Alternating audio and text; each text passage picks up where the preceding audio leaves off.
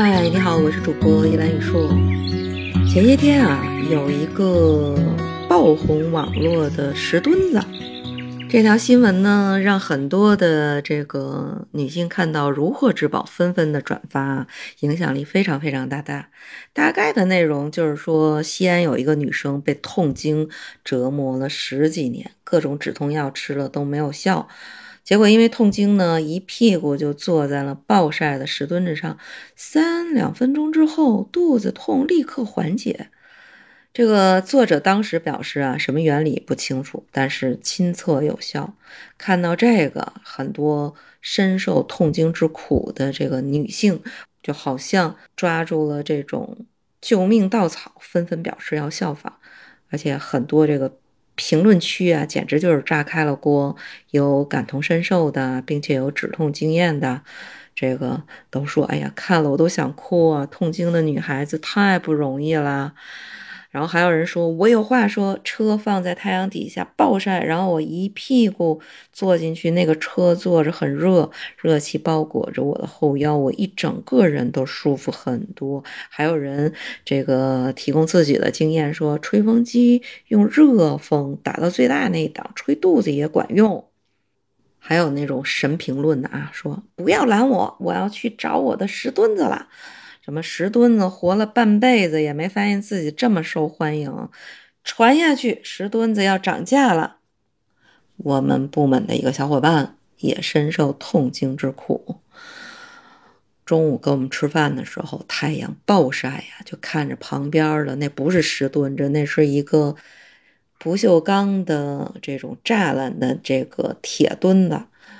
都要摸着这个东西要坐上去，被我们嗯坚决的制止了。有很多的人呢都在说，这石墩子真的能治痛经吗？应该说啊，这个如果是寒性的这样的一个体质，然后又是那种。原发性的痛经，那它在这个受热之后，血管扩张能够缓解子宫收缩的这样的一个强度，它对痛经的缓解的确是有一定作用的。其实这个呢，就跟你寒性的这个体质痛经的时候拿热水袋敷肚子，或者是用做灸仪做灸的原理是一致的。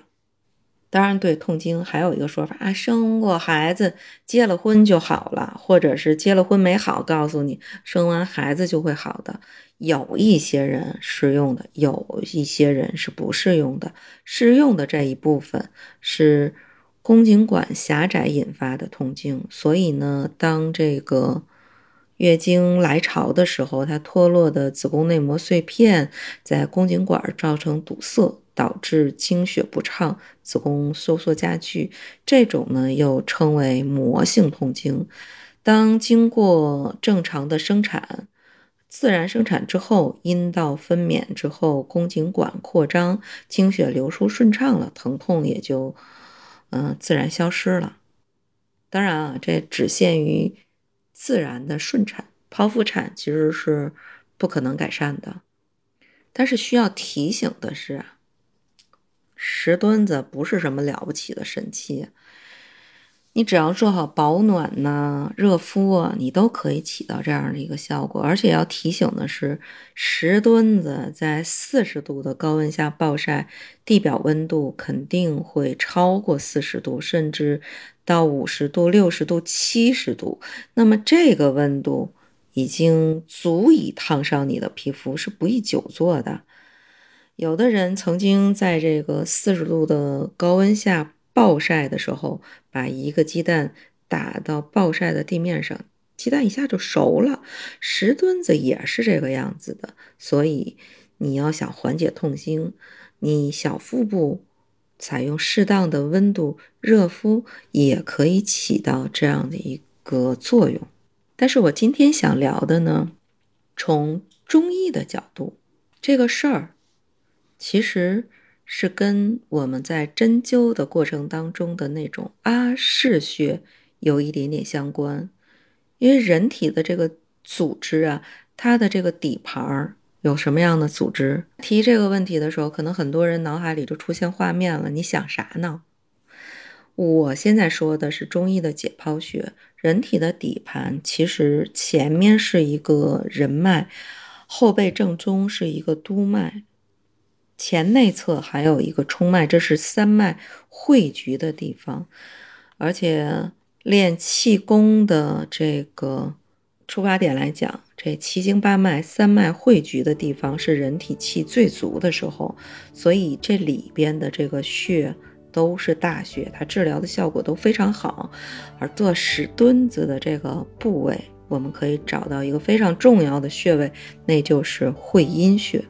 按照针灸的就近原则，只要是下盘周围的疾病，都是可以用会阴穴来治疗的。比如说啊，不仅仅是这个痛经。包括子宫内分泌失调导致的月经不调，或者是因为大肠问题导致腹泻之类的，嗯，还有膀胱气化失常导致的小便淋漓不止，或者啊，因为这个生殖道分泌过多液体导致的男女的遗精或者是漏精，都是可以用这个穴位来治疗的。包括男生的前列腺。疾病也属于会阴穴治疗的这样的一个范围。我查了一下《针灸临床杂志》的这个报道，会阴穴啊是治疗慢性前列腺炎的一种有效的这样的一个穴位。所以同理推断，如果是前列腺炎症，对男性来说，也可以完全用石墩子。代替艾灸，用石墩子的余热啊，不是晒的最热的那个时候，你可能在下午三四点之后去热灸会阴穴半个小时，每天坚持治疗，有效率可以高达百分之八十。就写过《本草纲目》的李时珍。对会阴穴有这样的一番说法，说此脉才动百脉俱通，就相当于说打通任督二脉。会阴穴是一个非常好的入手，平常烫一下，强身健体；生病了灸一灸，严重的可以得到治疗，轻微的可以防止加重。这么好的方法，怎么能不好好用一下呢？所以，为了你的健康，可以去做一做石墩子。如果为了下一代的健康出生，更要经常去做做石墩子。好，今天就稍微聊了聊这个热点话题引发的石墩子治病的思考。啊，今天的节目就到此结束。如果你有任何的想法，可以在评论区留言。我们下期节目再见。